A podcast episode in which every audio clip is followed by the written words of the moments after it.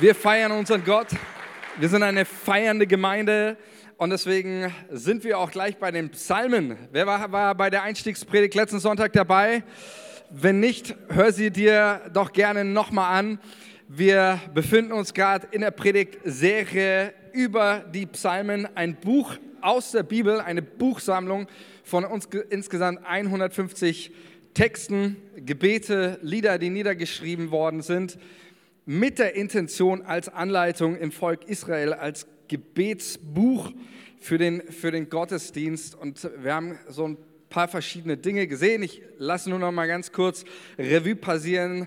Ähm, ein paar ganz Die Psalmen sind nicht nur eine, eine nette oder ich sage mal eine Ansammlung, ein paar netter Sprüche, auf die man mal zurückgreifen kann, mal mehr, mal weniger zu irgendeinem schönen Anlass, sondern wir haben gehört, sie sind letztendlich Gebete, die sich auseinandersetzen mit Gott und auch ihrer eigenen Lebenssituation. Wir haben auch gehört, auch das ist wichtig, warum brauchen wir überhaupt die Psalmen als Gebetsanleitung? Wir können noch beten irgendwie, ne?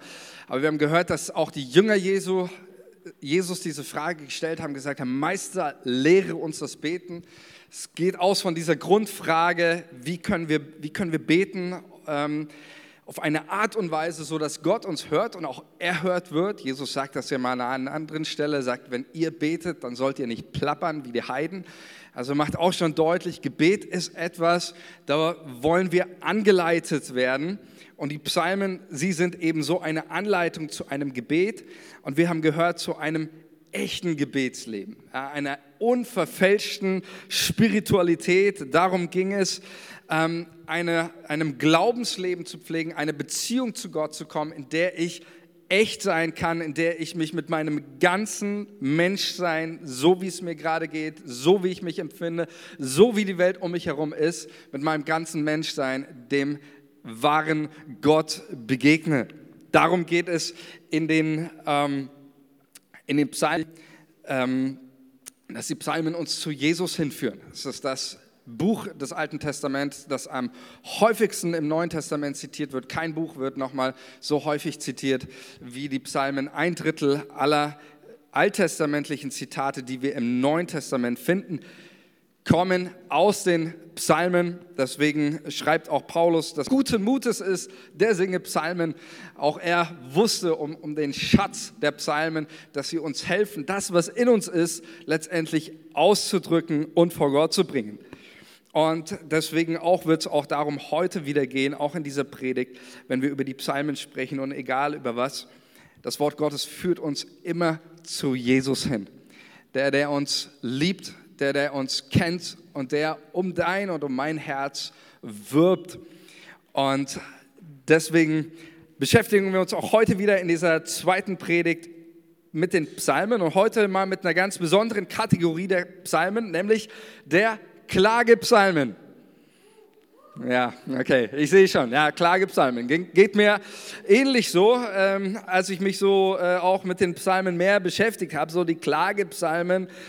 Ähm, ja, da machen wir manchmal gerne einen großen Bogen drum. Ähm, und ist das, äh, vielleicht fragt sich das der eine oder andere auch, ach Manuel, ist das denn die Botschaft für Sonntagmorgen? Es gibt doch schon genug Dinge in meinem Leben, über die ich klagen kann. Müssen wir jetzt auch noch Sonntagmorgen uns mit den Klagepsalmen beschäftigen? Und ich sage dir ja. Ähm, und du wirst auch sehen, was für einen richtig, richtig starken und guten Effekt die Klagepsalmen auf dein und auf mein Gebetsleben haben, wenn wir auch die Klagepsalmen zu mit in unser Gebetsleben integrieren. Tatsächlich sind ein Drittel aller Psalmen, also diese 150 Psalmen, die alles Mögliche beklagt wird. Wir haben mal so drei große Kategorien, ähm, die wir in den Klagepsalmen finden. Das ist einmal die Feindklage, ja, also wo sich über die, äh, den Feind beklagt wird, der oft diese Psalmen, die dann in die sogenannten Rachepsalmen äh, münden. Ich habe das letztens schon ähm, Begriff, ähm, aber da geht es um die Feindklage, dass sich über den, den äh, äh, Feind beschwert und geklagt wird. Dann gibt es die Ich-Klage wo der Beter sich bei Gott beklagt aufgrund seiner Situation, sei es ähm, Krankheit oder eine sonstige Notsituation, die der Beter erfährt. Und dann das dritte, auch ganz wichtig, großer Punkt, worüber sehr viel geklagt wird. Es wird über Gott geklagt in den Psalmen. Und äh, da ist zum Beispiel ein so ein äh, Psalm 77, Vers 11, den gebe ich euch mal als, äh, als Beispiel eines typischen äh, Gott, Gottesklage-Psalm, wo eben nicht nur sich nicht über die Feinde oder die, die, die, äußeren Umstände beklagt werden, sondern wo Gott angeklagt wird. Psalm 77, Vers 11, ich will es mal so erstmal mit äh, Luther so wiedergeben, äh, äh, heißt es, ich sprach, darunter leide ich, dass die rechte Hand des Höchsten sich so ändern kann. Oder die, die Menge bringt das auch nochmal präziser auf den Punkt, dieses Wort ändern. Das sagte ich mir, das bekümmert mich schmerzlich, dass das Verhalten des Höchsten sich hat geändert. Das ist ein schöner Psalm, der uns zeigt, ein Gebet zeigt von einem politisch oder theologisch inkorrekten Gebet. Denn das, was der Beter hier über Gott ausspricht, das stimmt gar nicht. Ja? Gott ändert sich nicht, sagt die Bibel ganz, ganz klar. Gott ändert das, wie er gerade das Leben empfindet. Und das ist das hier auch Hoffnung für alle. Das, was mich am meisten schmerzt, Gott der Höchste, verhält sich jetzt anders. Man könnte sogar, es gibt sogar Leute, die sagen, hier, das, was, wie man es richtig übersetzen musste, ist zu sagen, Gott, du bist ein Lügner. So, das ist der Schmerz eines Beters, der erlebt, hey Gott, du hast früher anders gehandelt, ich habe dich. Ähm, und das ist so einer der vielen Beispiele eben für ein, wie ich das gesagt habe, politisch inkorrektes Gebet oder theologisch inkorrektes Gebet. Ähm, aber was nicht heißt, ähm, dass es ist dann doch wieder theologisch korrekt, denn die Psalmen lehren uns ja dann damit, dass es nicht in erster Linie darum geht, ähm, ist dein Gebet theologisch korrekt formuliert, sondern ist dein Gebet echt? Gibst du Gott das wieder, was in deinem Herzen gerade ist? Das ist die drei, drei großen Hauptpunkte der Psalmen.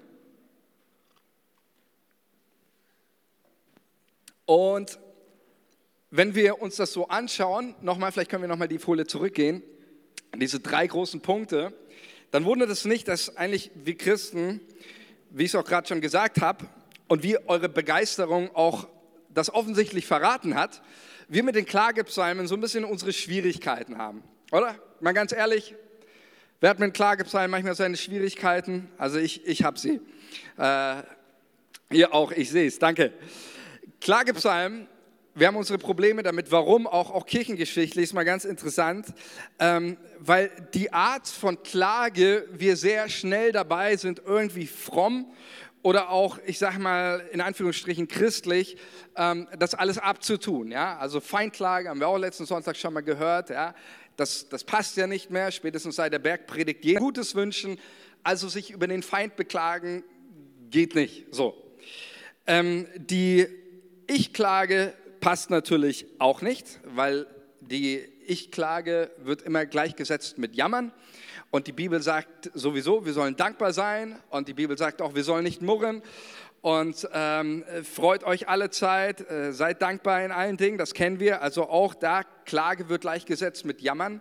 Also äh, dürfen wir das eigentlich auch nicht mitbeten und dann natürlich Gott anklagen, das geht ja schon mal gar nicht, oder? Also das ist Blasphemie. Wer bist du, dass du irgendwie Gott anklagen könntest oder ihm irgendwelche Vorwürfe machen könntest bezüglich seinem Verhalten oder seinem Ändern, seinem äh, Verhalten, das sich verändert hat, so wie wir es in Psalm 77 gelesen haben. Und weil wir unsere Probleme haben, deswegen haben wir diese Psalmen abgeschafft ähm, oder amputieren wir sie oft, wenn wir sie lesen oder irgendjemanden mitgeben. Und ich glaube aber, dass, um das auch nochmal mit den Worten Bonhoeffers zu sagen, ich glaube, dass auch hier ähm, der Gemeinde ein unvergleichlicher Schatz verloren geht, wenn die Psalmen und man diese Psalmen einfach irgendwie, ich sag mal jetzt, fromm übergeht. Und deswegen wollen wir uns mit den Klagepsalmen heute mal beschäftigen, im Groben, weil sie eben nicht ein, ein Zeugnis von Jammern sind, sondern sie sind mit ihrem Gott um die Zu- und Umstände in ihrem Leben gerungen haben.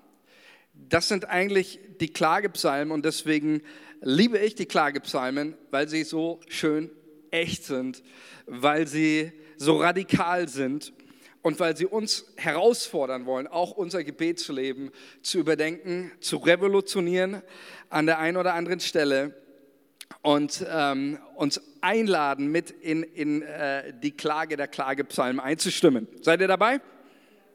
Amen, sehr schön. Bevor wir jetzt richtig einsteigen, auch in die Klagepsalmen, ähm, möchte ich ein, auf dieses eine große Missverständnis eingehen. Das ist mir doch nochmal wichtig an dieser Stelle. Dieses Missverständnis, warum sich viele Christen mit den Klagepsalmen schwer tun. Ähm, und da möchte ich eines gleich aus dem Weg räumen, ein Missverständnis, denn tatsächlich Klagen ist nicht gleich Jammern oder Murren. Das ist ganz wichtig. Meine Überzeugung ist, auch wenn wir die gesamte Bibel lesen, dass Gott uns nicht zu einem Lebensstil und Freude, Amen. Also das lesen wir in der gesamten Bibel, das ist die große Einladung. Ja, Paulus schreibt, dass er einmal klipp und klar sei dankbar in allen Dingen und dann sagt er nicht nur, ja, das ist so irgendwie so ein Nebensatz, sondern er sagt, das ist der Wille Gottes in Jesus Christus für euch. Dankbarkeit. Und deswegen ist mir das einfach nochmal wichtig. Auch die Klagepsalmen geht es nicht um irgendwie ein, ein, ein Gemecker oder Gemoser über alle möglichen äh, Dinge in der Welt. Ähm, aber das ist mir wichtig, dass wir das erstmal verstehen. Ähm, in der Tat, Klagen ist nicht gleich Jammern oder Murren. Wo ist da der Unterschied? Ich gebe euch ein Beispiel, denn ich denke, das verdeutlicht es sehr gut. Und zwar zwischen dem Klagen des Volkes Israels, als sie aus, dem, aus Ägypten ausgezogen sind, durchs Rote Meer gezogen sind, und dem Klagen von dem Anführer Mose, da gibt es einen Unterschied. Und wir, wenn ihr die Geschichte vom Volk Israel kennt, das aus, äh, aus Ägypten ausgezogen ist, ähm, durch die Wüste, durch das Meer, dann wisst ihr, dass es ganz oft über das Volk Israel heißt, wie heißt es? Und das Volk Murte, richtig. Also den konntest du nichts recht machen. Alles hat irgendwie nie gepasst. Sie haben Mose ständig alle möglichen Vorwürfe gemacht. Du hast uns nur in die Wüste gebracht, um uns umzubringen. Ja, jetzt haben wir. Und tatsächlich sagt die Bibel über dieses Verhalten des Volkes Israel, dass das Sünde ist. Interessant ist, Mose hat auch geklagt. Und zwar waren das teilweise oft genau dieselben Worte, auch wie das Volk Israel verwendet hat. Der große Unterschied ist aber der, und das ist der Unterschied für mich zwischen Klagen und Murren, Klagen ist Reden mit Gott, Murren ist Reden über Gott. Okay? Klagen ist Reden mit Gott, Murren ist Reden über Gott. Und das zeigt uns Mose sehr, sehr gut in auch einer dieser Klagetexte, ähm, was Klagen bedeutet und auch da nochmal, wo, wo dieser äh, klare Unterschied ist. Und ich möchte mit euch in den Text reingehen, 4. Mose 11, Vers 11. Wir schauen uns mal ein so dieser Klagetexte an, ähm, wo Mose sich bei Gott beschwert hat. Ähm, und wir könnten sagen, das ist so ein Mitarbeitergespräch gewesen. Okay, 4. Mose 11, Vers 11. Da heißt es, und er, also Mose, fragte den Herrn, der Diener kommt zu seinem Chef, zu Gott und sagt, hey, warum behandelst du deinen Diener so schlecht? Womit habe ich es verdient, dass du mir die Verantwortung für solch ein Volk auflädst? Ja, kennst du das, hast du vielleicht schon mal gefragt, womit habe ich das verdient? So eine Aufgabe, ich habe mich nicht drum beworben oder sonst was. Womit habe ich das verdient? Bin ich, Altes Testament, der Heilige Israels, zieh deine Schuhe aus und Mose redet so mit Gott. Bin ich etwa die Mutter dieses Volkes? Ja, vielleicht hast du es auch schon mal zu jemandem gesagt, bin ich deine Mutter oder so, ja, dass ich dir alles hinterher trage oder sonst was.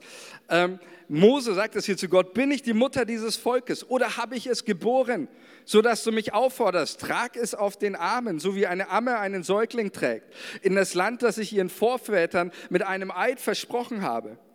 Woher soll ich denn Fleisch nehmen, um es all den Menschen zu geben? Denn sie jammern und rufen, gib uns Fleisch zu essen. Ich kann die Sorge für dieses Volk nicht alleine tragen. Diese Last ist zu schwer für mich. Und jetzt kommt's, willst du mir aber nicht helfen, dann töte mich lieber gleich, wenn du mir etwas Gutes tun willst, damit ich mein Elend oder meine elende Lage nicht länger mit ansehen muss. Wow, oder? Schonungslos, echt und ehrlich, dieser Mann Mose. Und ich habe mir so eines, eines gedacht, auf diese Frage, und hier sehen wir auch die Funktion auch von Klage, warum wurde Mose in seiner Aufgabe nicht bitter? Und er hatte ja, ich weiß nicht, wie es dir geht, wenn du mal so biblische Charaktere dir anschaust und fragen würdest, hey, wer da diese Aufgabe am Kreuz zu sterben, das hätte keiner von uns übernehmen wollen. Aber tatsächlich, ich glaube, Mose wäre somit das, das Letzte, was ich sein wollte. So, ja? Das ist eigentlich so den undankbarsten Job, den es überhaupt gibt. Der musste ständig Leute überzeugen, die einfach nicht wollten. Der musste erstmal einen halsstarrigen Pharao überzeugen, der nicht wollte, dass das Volk geht. Und er musste ein Volk gehört, sie wollten ihn sogar steinigen an einer Stelle.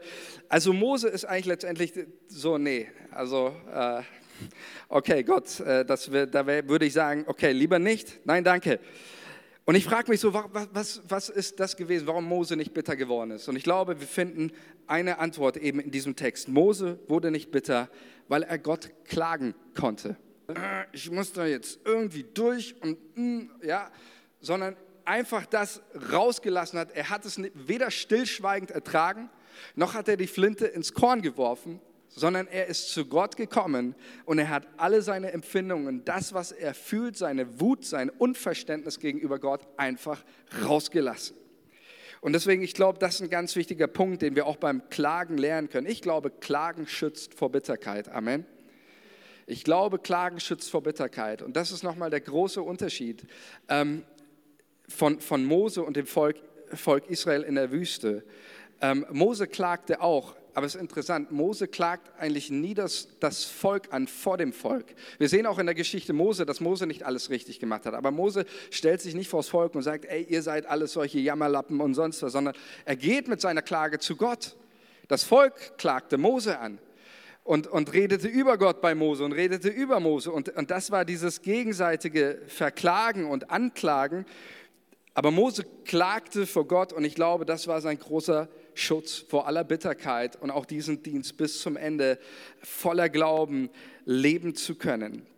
Und das finde ich so schön und das können wir auch an Mose lernen. Wisst ihr, Mose trug diese Last auch, die er hatte, nicht als irgendwie ein geistlicher Superheld. Könnten wir auch denken oder zu Mose sagen, hey Mose, äh, stell dich nicht so an, ja? Du hast alles Mögliche erlebt, Gott ist dir begegnet, du, dass du überhaupt eine Aufgabe hast. Manche Leute äh, sind arbeitslos, haben gar keine Aufgabe. Ähm, aber Mose trägt diese Aufgabe, das, so sehen wir das hier, als Mensch, so wie er ist. Er kommt an seine Grenzen, das lesen wir hier in diesem Text, wo er eben zu Gott sagt, ich kann nicht mehr, es ist mir zu groß, bring mich lieber um, ich bin am Ende. Und damit, mit dieser auch Klage, kommt er vor Gott und das Schöne ist, dass wir über die Beziehung zwischen Mose und Gott Folgendes in 2. Mose 33, 11 lesen. Da heißt es, der Herr aber redete mit Mose von Angesicht zu Angesicht, wie ein Mann mit seinem Freunde redet. Schön, oder? Wie ein Mann mit seinem Freunde redet. So redet Gott mit Mose. Und wir lesen das auch in 4. Mose. Gott verurteilt die Klage Moses nicht, sondern er segnet ihn, er antwortet ihn. Diese Klage wird erhört. Und das ist übrigens nicht nur ein Zeugnis aus 2. oder 4. Mose, sondern wir sehen das in der gesamten Bibel, dass geklagt wird. Ähm, Jakob klagt, David klagt über den Tod von Saul und Jonathan, viele Tage. Ähm, finden wir überall im Alten Testament, natürlich auch im Neuen Testament. Jesus klagt und wir werden auch noch einen kurzen Blick auf diesen Psalm werfen, denn Jesus in seinem Moment der schlimmsten Dunkelheit, als Jesus nicht mehr weiß, was er beten soll am Kreuz von Golgatha, da hilft ihm, mein Gott, warum hast du mich verlassen?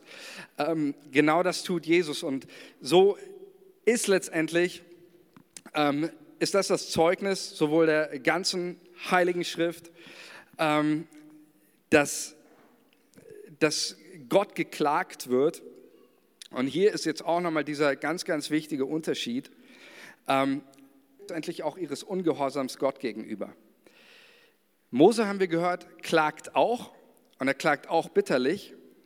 Aber dieses Klagen, was wir in der Bibel finden, an vielen, vielen Stellen, Klagelieder, äh, die Klage Jesu, äh, die Klagepsalmen, sie sind nicht Ausdruck von Undankbarkeit oder Ungehorsam, sondern diese Klage ist Ausdruck des Vertrauens und der in der Lage ist, mich zu erlösen und zu retten. Das ist die Grundintention.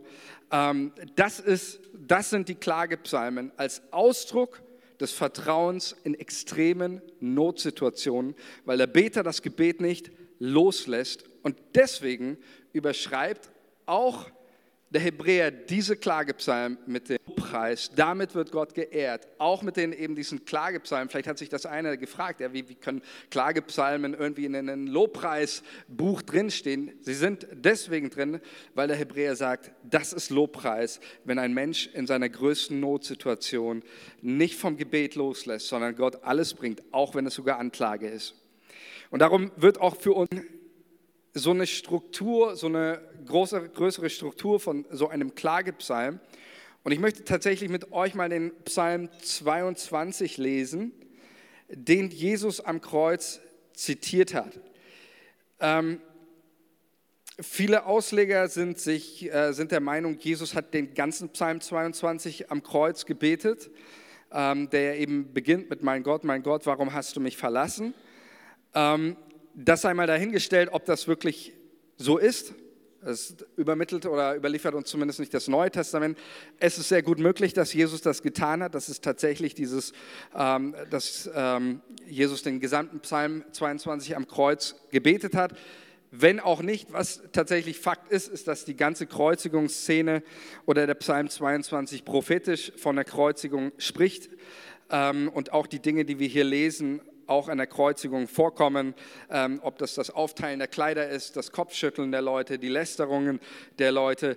Ähm, wir finden Psalm 22 tatsächlich in auch dem ganzen Kreuzigungsgeschehen. Und ob Jesus ihn ganz gebetet hat oder nicht, ist auch gar nicht so entscheidend. Entscheidend ist, dass Jesus, natürlich erkannte die Psalmen auswendig, hat diesen Psalm 22 als seinen Psalm gesehen, als er am Kreuz hing und ähm, zitiert daraus. Und ich möchte ihn euch vorlesen, werde nicht den ganzen Psalm vorlesen, weil es mir auf eine wichtige Sache hilft, auch ähm, das mit uns in unser Gebetsleben mit einzubringen. Da heißt es folgendermaßen, wir lesen bis Vers 23. Ein Psalm Davids vorzusingen nach der Weise Die Hirschkuh der Morgenröte. Ich glaube, keiner von uns weiß, äh, wie die Melodie ging, also ist auch egal. Vers 2. Mein Gott, mein Gott, warum hast du mich verlassen? Ich schreie, aber meine Hilfe ist ferne. Mein Gott, des Tages rufe ich, doch antwortest du nicht. Und des Nachts doch finde ich keine Ruhe. Aber du bist heilig, der du thronst über den Lobgesängen Israels. Unsere Väter hofften auf dich und da sie hofften, halfst du ihnen heraus. Zu dir schrien sie und wurden errettet. Sie hofften auf dich und wurden nicht zu Schanden. Ich aber bin ein Wurm und kein Mensch mehr, ein Spott der Leute und verachtet vom Volk. Alle, die mich sehen, verspotten mich, sperren das Maul auf und schütteln den Kopf. Erklage es dem Herrn, der helfe ihm heraus und rette ihn, hat er Gefallen an ihm. Du hast mich aus meiner Mutterleibe gezogen. Du ließt mich geborgen sein an der Brust meiner Mutter. Auf dich bin ich geworfen von Mutterleib an, denn es ist hier kein Helfer. Gewaltige Stiere haben mich umgeben, mächtige Büffel haben mich umringt. Ihren Rachen sperren sie gegen mich auf wie ein brüllender und reißender Löwe. Ich bin ausgeschüttet wie Wasser, alle meine Gebeine haben sich zertrennt. Mein Herz ist in meinem Leibe wie zerschmolzenes Wachs. Meine Kräfte sind vertrocknet wie eine Scherbe und meine Zunge klebt mir am Gaumen und du legst mich in des Todes Staub. Denn Hunde haben mich umringt und der bösen Rotte hat mich umringt. Sie haben meine Hände und Füße durchgraben. Ich kann alle meine Gebeine zählen, sie aber schauen zu und weiden sich an mir. Sie teilen meine Kleider unter sich und werfen das Los um mein Gewand. Aber du, Herr, sei nicht ferne. Meine Stärke eile mir zu helfen. Errette mein Leben vom Schwert, mein einziges Gut von den Hunden. Hilf mir aus dem Rachen des Löwen und vor den Hörnern der wilden Stiere. Du hast mich erhört. Ich will deinen Namen kundtun, meinen Brüdern. Ich will dich in der Gemeinde loben. Bis hierhin, der Psalm geht dann weiter mit einem Ausblick auf die Königsherrschaft Gottes und ähm, dass Gott den, den Armen und Elenden wieder aufrichtet und sein Reich aufbaut und Gott als König regiert. Aber das Erste ist, ähm, worauf wir finden, es beginnt erstens mit dieser Gott Klage. Und das, worüber am meisten geklagt wird, auch in den Klagepsalmen, ist nicht irgendwie jetzt ein schlechtes Wetter oder irgendwelche, ähm, irgendwelche Nebensächlichkeiten, sondern das meiste, worüber geklagt wird, ist dieser verborgene Gott, über die Abwesenheit, die empfundene Abwesenheit Gottes. Mein Gott, mein Gott, warum hast du mich verlassen? Dass Jesus immer wieder auch diese Erfahrung macht, dass Gott fernbleibt, dass er nicht antwortet auf, auf Gebet. Psalm 13, Vers 2, wie lange willst du mich so ganz vergessen? Wie lange verbirgst du dein Antlitz vor mir? Wie lange soll ich Sorgen in meiner Seele tragen und mich ängsten in meinem Herzen täglich? Psalm 9, Vers 1, warum Herr bist du so fern? Warum verbirgst du dich in Zeiten der Not? Klagepsalm, dass dieser Einstieg damit beginnt, dass der, der klagt, einfach diese Warum-Frage stellt, Gott, warum bist du weg? So wie Jesus das betet, warum, warum, mein Gott, hast du mich verlassen? Und dann steigt es in, in dieser Gebetsprozess so ein, dass wir immer eine Klage finden und der Klage wird eine Vertrauensäußerung gegenübergestellt. Und das ist ganz, ganz wichtig und ich finde, das ist so, so wenn wir das mal anschauen, auch hier dieses auch diese Vorstellung, wenn wir uns vorstellen, Jesus hat diesen Psalm am Kreuz gebetet, warum, mein Gott, mein Gott, warum hast du mich verlassen? Ich schreie zu dir, mein Gott, ich rufe zu dir, ich finde keine Antworten, ich finde keine Ruhe. Und dann dieses Vertrauensbekenntnis, aber du bist heilig, der du thronst über den Lobgesängen Israels. Und manchmal hilft es uns auch in all den Notsituationen, das, was dieser Psalm macht, er richtet unseren Blick auf die Herrschaft Gottes, auf den Thron Gottes weg von, von, von allem Klagen hin zu dieser ersten Vertrauensäußerung. Dann bleibt es aber nicht bei dieser Vertrauensäußerung, es mündet wieder in diese zweite Klage rein und in diese letztendlich in diese Ich-Klage. Ja, ich bin ein Wurm, ich bin kein Mensch mehr, ich bin ein Spott, der Leute verachtet. Ähm, und dann geht es wieder in diese zweite Vertrauensäußerung. Du hast mich aus meinem Mutterleib gezogen. Es gibt kein, kein schönes, kein, kein wärmeres Bild. Persönliche Vertrauen zu Gott deutlich macht. Vertrauensäußerung 1 ist ja allgemein, Gott, du hast unsere Väter errettet. Vertrauensäußerung 2 ist, Gott, was hast du in meinem Leben schon getan? Und der Beter, er bekennt hier, Gott, du warst der Gott von Anfang an an der Brust meiner Mama da warst du für mich da, da hast du dich um mich gekümmert. Vertrauen wird geäußert, dann wird wieder die Szene am Kreuz, ähm, als Jesus dort hängt. Ähm, das Gefühl, Kräfte sind vertrocknet, wie Wasser ausgeschüttet. Und dann kommt es in die Vertrauensäußerung 3 und die Bitte. Und das finde ich ist das Schöne an diesen Klagepsalmen. Es zeigt so einen Gebetsprozess letztendlich, wo der Beter immer wieder mit seiner Klage Gott konfrontiert. Das ist wirklich so ein der Klage immer wieder diese Vertrauensäußerung entgegensetzen. Und das, was wir sehen hier an diesem Psalm ist, mit Zunahme des Vertrauens nimmt die Klage ab. Ist das nicht schön? Ich finde das wundervoll. Also zu sehen, auch dieses, wie jemand sich durchringt im Angesicht von Not, in einer extremen Situation, ringt sich jemand durch. Am Ende steht das Happy End. Das, das äh, Lobgelöbnis und das, das Versprechen, ich aber, wie heißt es hier, ich will deinen Namen kundtun, meinen Brüdern, ich will dich in der Gemeinde loben. Ähm, und das zeigt uns schon mal, die Klagepsalmen, sie führen uns auch nicht in irgendwie einer Bitterkeit, sondern sie führen uns zum Lobpreis, in dem die Klage und die Situation überwältigt wird, auch immer wieder mit dieser Vertrauensäußerung.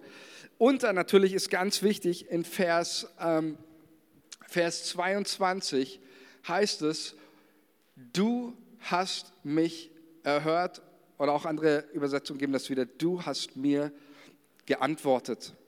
Und damit wendet sich das Geschick. Manchmal lesen wir auch in den Klagepsalmen, greift Gott ganz aktiv ein, es geschieht ein Wunder, Ähm, manchmal greift Gott aber auch nicht ein, verändert gar nichts an der Situation, wie Psalm 73 Asaf, der von Krankheit geplagt wird und einfach nur Gottes Gegenwart erlebt. Seine Krankheit ändert sich nicht, aber er erlebt Gottes Gegenwart und sagt aber trotzdem auch am Ende, hey, und wenn wir jetzt Leib und Seele vergehen, bleibst du doch mein Herzenstrost und, und mein Teil. Gott nahe zu sein ist mein Glück. Ähm, das ist das Bekenntnis Asafs am Ende. Aber hier ist das Entscheidende, es geht letztendlich darum, sich mit allem, was man ist, in die Arme eines Gottes zu werfen. Dem ich spreche einfach nur das aus, was auf meinem Herzen ist, so jetzt geht es mir wieder gut, sondern es geht tatsächlich um dieses Vertrauen, Gott, du kannst wirklich mein Elend ändern. Du kannst wirklich etwas tun in meinem Leben. Du kannst wirklich Dinge verändern. Und deswegen gibt es immer wieder diesen, auch diesen Stimmungsschwung. Du hast mich erhört. Gott hört unsere, unser Klagen. Und, ähm, ähm, und ich möchte zum einen zwei Fragen an dich zum Schluss mitgeben. Sonst überlegen wir ja immer, hey, worüber, worüber können wir dankbar sein? Heute möchte ich mal ganz konkret diese Frage stellen, worüber kannst du klagen? In deinem Gebetsleben. Ja, ich rede nicht über, darüber, ähm, äh, äh hinter Rücken deiner Arbeitskollegen zu lästern oder zu klagen. Ähm, aber worüber kannst du klagen? Vielleicht hast du wirklich einen Arbeitskollege, der nicht der echt nicht einfach ist. Bring das zu Gott. Besser du bringst Gott deine Klage als hintenrum, so wie das oft passiert in einer Welt des Anklagens. Worüber kannst du noch klagen? Vielleicht über Ungerechtigkeit in dieser Welt, die du Gott wieder neu bringst und sagst, Gott, darüber will ich mich beklagen bei dir. Jesus hat einmal gesagt, als er auf dem Weg zum, zu Golgatha war und die Leute geklagt haben, da sagt Jesus zu den Menschen, klagt nicht über mich, sondern klagt über euch. Eines, was ich oft in meinem Leben tue, ist wirklich über mich selbst zu klagen und Gott zu sagen, Herr, ich, ich, ich klage über meine eigene Gleichgültigkeit, meine Hartherzigkeit, meine Lauheit, vielleicht mein eingeschlafenes Gebetsleben. Bring mir Gott wieder auch neu deine, deine, deine Klage und das, was dich bewegt, als Ausdruck, nicht der Undankbarkeit, sondern Ausdruck des Glaubens und der sonstigen Umständen. Und ich möchte uns alle einladen, lass uns nochmal gemeinsam aufstehen zum, zum Gebet, auch am Schluss. Ich möchte uns einladen als Vorbild von Psalm 22, wenn wir den nochmal kurz anzeigen können. Jesus hat mit diesem Klagepsalm 22, mein Gott, mein Gott, warum hast du mich verlassen? Am Ende stirbt er mit den Worten, in deine Hände, Vater, befehle ich meinen Geist. Voller Vertrauen, voller Glauben brachte Gott, brachte Jesus am Kreuz Gott seine Klage und mit allem, was er war, befahl er sich und schmiss sich in die Vaterarme Gottes. Und ich möchte heute dich einladen, wenn du hier bist, und sagst, ich möchte diesen Gott vertrauen. Ich möchte diesen Gott glauben. Dieser Gott ist nur ein Gebet weit entfernt. Und neu zu sagen, ich möchte mich neu in die, in die Vaterarme Gottes schmeißen. Ich möchte mit, mit Jesus, so wie er am Kreuz, mich voller Vertrauen Gott hingeben. Und ich möchte einfach für, für ganz besonders für die Leute beten, auch jetzt, die vielleicht gerade in irgendwie so einer besonderen Situation sind, die, die geprägt ist von, von viel Klage oder wo du vielleicht auch manche Schmerzen durchgemacht hast und sagst, hey, ich brauche wieder neu so eine Vertrauensäußerung, so einen Glauben auch Gott gegenüber. Ich möchte ganz besonders für dich heute beten. Und wenn du mutig bist, dann heb doch mal ganz kurz deine Hand, wenn wir unsere Augen geschlossen haben. Und ich möchte für dich beten, wenn du heute hier bist und sagst, ich brauche ganz neu so, so ein Vertrauen auch in Gott.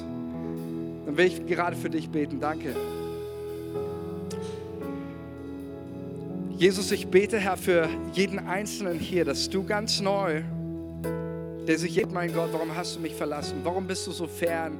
Warum greifst du nicht ein? Warum ist dieses oder jenes? Ich bete, Vater, dass diese Person dir ganz neu begegnet. Diese Erfahrung macht, wie es in Psalm 22 heißt, Gott, du hast mich erhört. Und diese Erfahrung wieder neu macht, dass das Loblied in das Herz kommt ich bete für jeden, Jesus, dass du hier ganz neu übernatürlich begegnest. und jeden deinen übernatürlichen Trost gibst. Und Heiliger Geist, dass du uns hilfst und anleitest, wirklich mit einzusteigen in, diesen, in diese Psalmen, auch die mitzubeten, zu integrieren in unser Gebetsleben, das nicht irgendwie oberflächlich ist, sondern das echt und tiefgehend ist.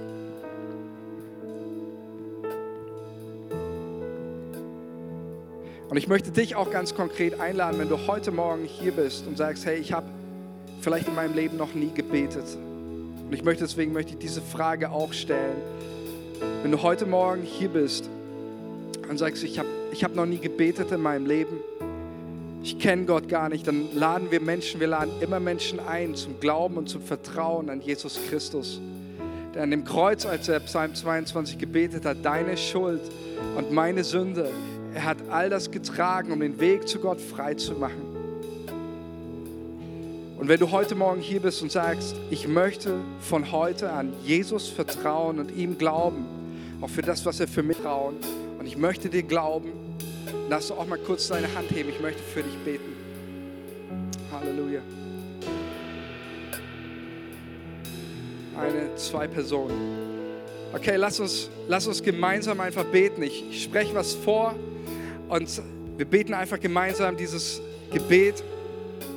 Und wir dürfen es voller Glauben und im Vertrauen beten. Lass uns gemeinsam beten. Herr Jesus, ich danke dir, dass du für meine Schuld gestorben bist. Am Kreuz hast du meine Sünde getragen. Und ich möchte dir sagen, ich vertraue dir. Ich glaube dir. Ich lade dich in mein Herz ein und empfange ewiges Leben. Halleluja. Und alle sagen Amen.